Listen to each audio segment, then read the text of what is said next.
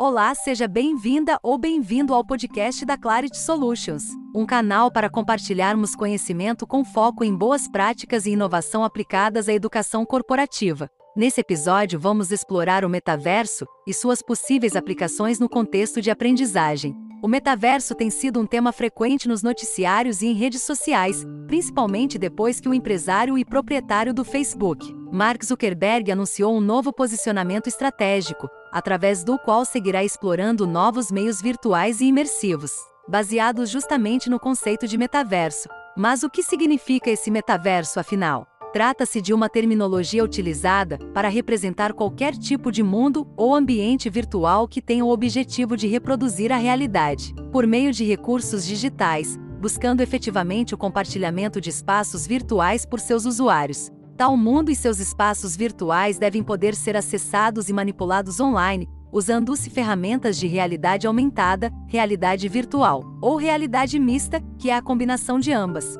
Dependendo da idade e do grau de conhecimento sobre a internet, talvez o interessado pelo tema faça uma associação imediata ao Second Life, que é um jogo de RPG lançado em 2003, no qual pessoas a ele conectadas interagem e simulam um mundo virtual 3D. De fato, o Second Life não embalou na época em que foi criado e lançado, talvez porque estivesse um pouco à frente do seu tempo. Então é natural que para algumas pessoas surja um sentimento de desconfiança e ceticismo em relação ao metaverso. Seria o metaverso um Second Life vestido com uma roupa mais moderna? Bem, atualmente existem outras plataformas que já exploram metaversos, mas para promover jogos comunitários, tais como Fortnite, o VR Chat e até o Minecraft. E aí talvez esteja uma diferença fundamental, que possa nos dar alguma pista se o metaverso poderá se estabelecer de verdade nos próximos anos, como um meio popular para outras diversas aplicações.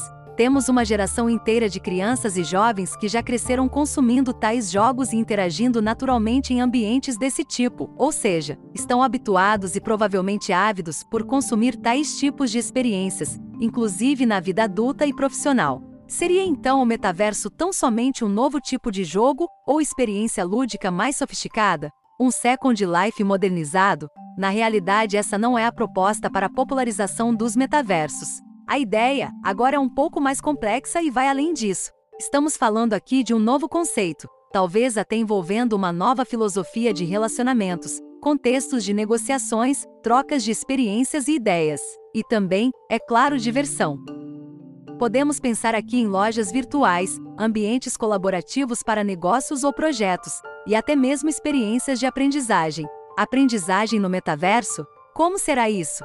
Quando pensamos em aprendizagem, podemos prever plataformas virtuais que garantam algum tipo de experiência imersiva, colaborativa e gamificada. O ponto-chave, certamente, é garantir um novo tipo de experiência para quem aprende, o que certamente ocorrerá em diferentes níveis. Para que isso aconteça, será necessário popularizar os meios tecnológicos, ou seja, as ferramentas, de acesso a tais ambientes. Sobretudo no que diz respeito à percepção de imersão, que ainda depende do uso de óculos de realidade virtual. O acesso a tais plataformas tende a ser gratuito dentro de estratégias de monetização bem-sucedidas, que já vemos em aplicativos e jogos.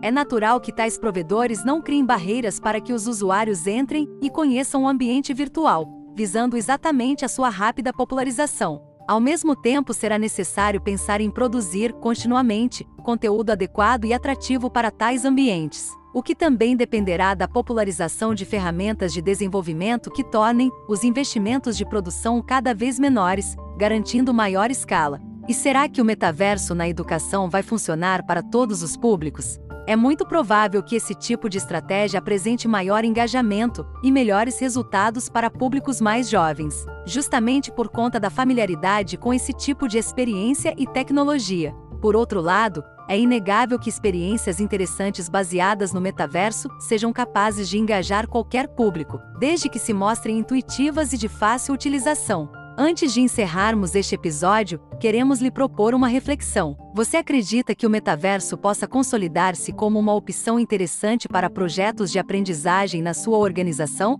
Quais seriam os desafios para isso acontecer? Agradecemos a você por prestigiar o nosso podcast. Inscreva-se no canal para acompanhar os próximos episódios e até breve.